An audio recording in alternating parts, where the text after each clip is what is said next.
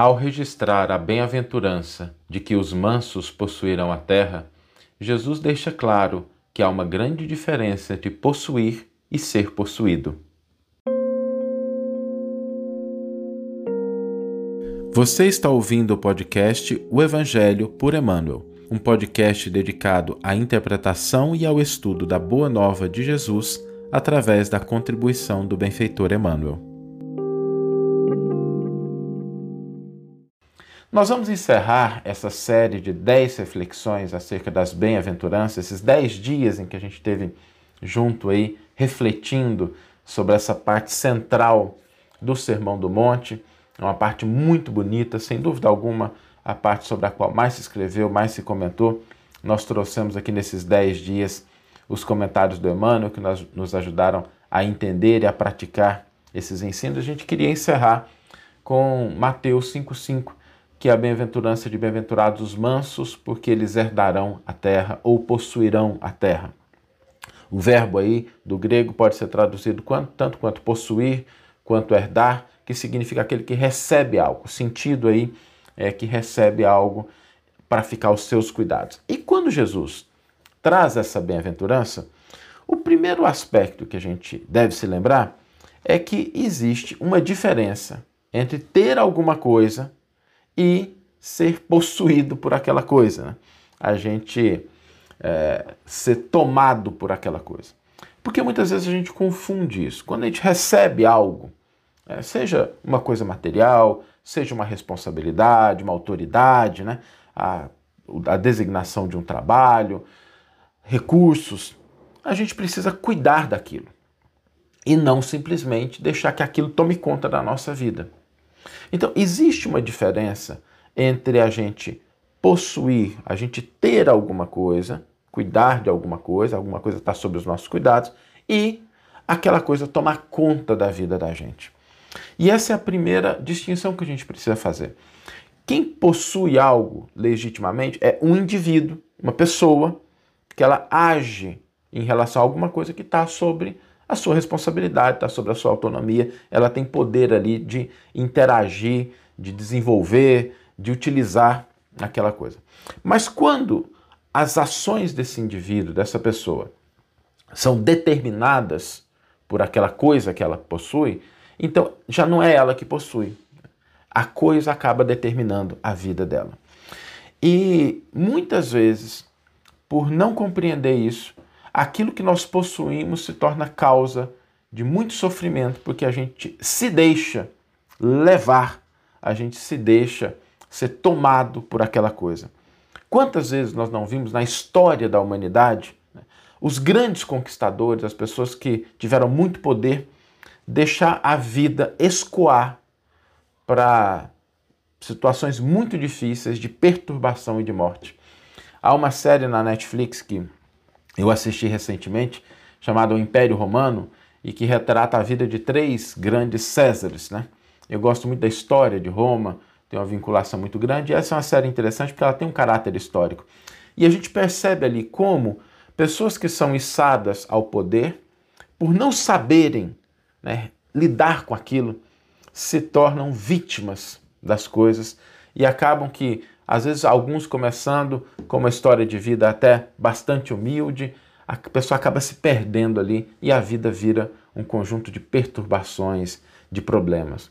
Quantas vezes a gente não vê pessoas que é, se alçam à posição de visibilidade, de notoriedade pública, mas às vezes acham que podem dominar a opinião pública, que não precisam ter muito compromisso com a verdade, né? diversas situações que acontecem, e aí mais tarde, inevitavelmente, a pessoa chega a situações de desilusão.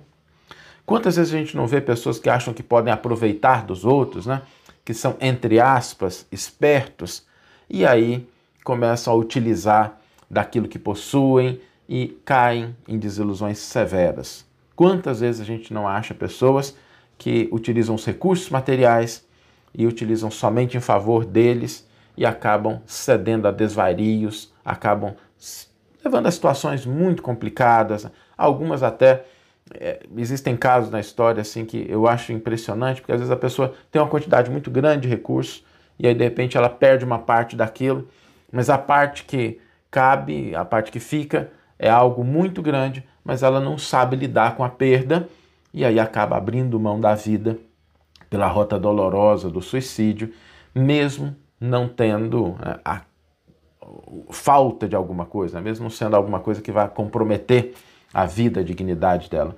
Quando a gente tiver essas situações dolorosas no mundo, e todos nós vamos encontrar se a gente é, tiver um pouco atento, né? são coisas que estão no mundo, a gente percebe essa diferença entre possuir alguma coisa, entre cuidar de alguma coisa e ser possuído por aquela coisa, deixar que a coisa tome conta da vida da gente. Não significa que a gente não deva preocupar, que a gente não deva buscar, mas a gente tem que entender que existe uma diferença. O indivíduo, a pessoa, não pode ser confundido com o que ela tem.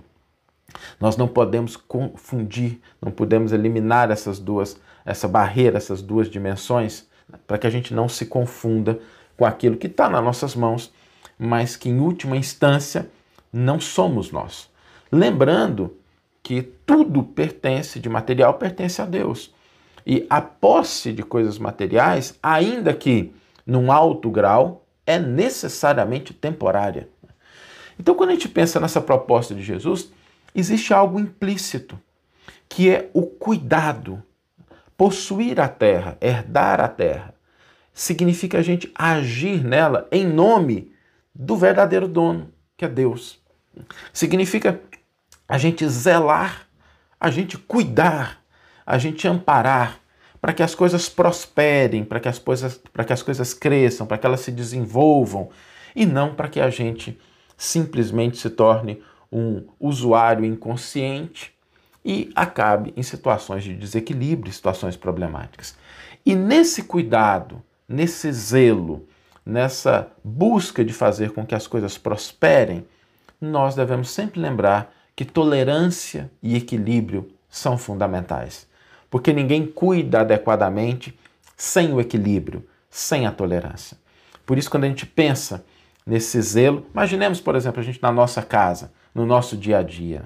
Se a gente tem a nossa casa, o nosso carro, as coisas que estão sob a nossa responsabilidade, mas a gente não age com equilíbrio e com tolerância, às vezes a nossa ação pode ser prejudicial para aquela coisa ou prejudicial para nós mesmos. Lembremos o exemplo de Jesus, talvez o maior exemplo de todos, né? o governador espiritual do orbe, aquele que trouxe a mensagem do amor. Ele soube possuir as coisas do mundo de tal maneira que até hoje nós estamos sendo influenciados pela sua mensagem, pela sua, pela sua orientação, pelos seus ensinos. Enquanto muitos conquistadores passaram e são lembrados nos livros de história quando o são, a mensagem do Cristo continua ganhando espaço, continua afetando as nossas vidas. Nós refletimos, passamos aqui dez dias refletindo sobre as mensagens de Jesus, sobre o ensino que ele deu no Sermão do Monte. Isso é o que significa de fato herdar, possuir a terra. Significa a gente deixar de reagir às coisas e passar a agir como verdadeiros herdeiros em nome de Deus, cuidando, zelando. Essa atitude ela pressupõe uma conduta às vezes diferente, porque para cuidar, para zelar, às vezes a gente precisa suportar para renovar. Às vezes diante de uma circunstância, a gente suportar aquela situação que nos incomoda possibilita a renovação, o crescimento, a prosperidade. Às vezes a gente precisa se lembrar de que é preciso apoiar as coisas pequenas, as coisas que estão se desenvolvendo. Muitas vezes que, é como a natureza, né? A árvore quando cresce é frágil, precisa de apoio e a gente precisa saber olhar para sementes boas que estão crescendo no mundo e a gente apoiar para que ela cresça, para que ela se levante. E é muito interessante porque às vezes possuir alguma coisa no sentido, né? herdar alguma coisa no sentido do evangelho, significa renunciar. Às vezes a renúncia é o que garante a verdadeira posse. Pode parecer um pouco estranho, mas o amor é assim. Né? O amor, quando você tem muito amor, você liberta. Você deixa que a pessoa vá, você se preocupa com a felicidade dela. Às vezes, quando você tem, eh, quando você vai cuidar da, da posse real, você renuncia a prazeres de curto prazo, temporários, né? para que a gente possa ter uma saúde melhor. É assim também, né? A gente é, abre mão daquele prazer naquele tempo ali, com uma comida, com alguma coisa que a gente quer, porque a gente está querendo possuir a saúde, a gente está querendo herdar a saúde. Então, do ponto de vista espiritual, sempre nos lembremos disso. Possuir, herdar, implica cuidado, implica inteligência na ação em relação àquilo que está sobre a nossa responsabilidade, desde a saúde física, que possuir às vezes significa renunciar a certas coisas, as nossas relações, que às vezes ter, amar efetivamente, significa libertar, significa dar espaço nas diversas relações que a gente tem. Às vezes é quando a gente suporta uma dor que a gente é capaz de renovar, de transformar. Tudo isso nos faz entender que essa bem-aventurança é um convite muito bonito para que nós assumamos uma postura diante da vida, diante do mundo, diante das coisas que nos cercam, diante das pessoas que estão à nossa volta. Uma atitude efetiva do herdeiro de Deus, aquele que age no mundo em favor, em nome daquele que é realmente o único né, proprietário de todas as coisas e que zela, que ampara, que cuida e que conta com os seus herdeiros, né, com os seus continuadores, para estender essa ação de tolerância, de equilíbrio, de construção no mundo. Vamos ler agora a íntegra do versículo e do comentário que inspiraram a nossa reflexão de hoje. O versículo está em Mateus 5,5 e nos diz: Bem-aventurados os mansos, porque eles herdarão a terra. Emmanuel intitula o seu comentário Possuir. Bem-aventurados os mansos de espírito, porque possuirão a terra. Com esta afirmação do Senhor, podemos reconhecer que há diferença fundamental entre possuir e ser possuído. Vemos conquistadores de nome célebre que julgam senhorear terras e haveres, acabando sob o domínio da perturbação e da morte. Observamos caluniadores eminentes, presumindo-se detentores das maiores expressões de apreço público, caindo sob o império de amargosas desilusões. Anotamos a presença de gozadores inveterados que, em seguindando ao ápice dos mais extravagantes prazeres, descem apressados aos precipícios da desesperação e do tédio. Contemplamos usurários aparentemente felizes, acreditando-se com direito exclusivo sobre cofres repletos em que amontoam perigosos enganos, repentinamente despojados de todos os valores fictícios de que se supõe eternos depositários, arrojando-se, em desvario, às linhas abismais da loucura. Convidou-nos o Divino Mestre ao equilíbrio, à cordura e à humildade, para que aprendamos a possuir em nome do Pai Excelso, a quem pertencem toda a propriedade, todo o poder e toda a glória da vida. Procuremos, desse modo, o clima de tolerância fraterna em que o Senhor exemplificou na terra a sua lição sublime, para que estejamos seguros na construção, nas construções imperecíveis da alma. À frente da crueldade, da violência, da ignorância e da insensatez, mantenhamos-nos acesa a chama do amor. À maneira da fonte límpida que, servindo e cantando, corrige os rigores da paisagem e fecunda o seio da terra. Não vale trocar golpe por golpe, injúria por injúria, mal por mal. Convocados à edificação do reino de Deus no mundo, a começar de nós mesmos, é imprescindível saibamos suportar para renovar, sofrer para soerguer, apoiar para levantar e renunciar para possuir.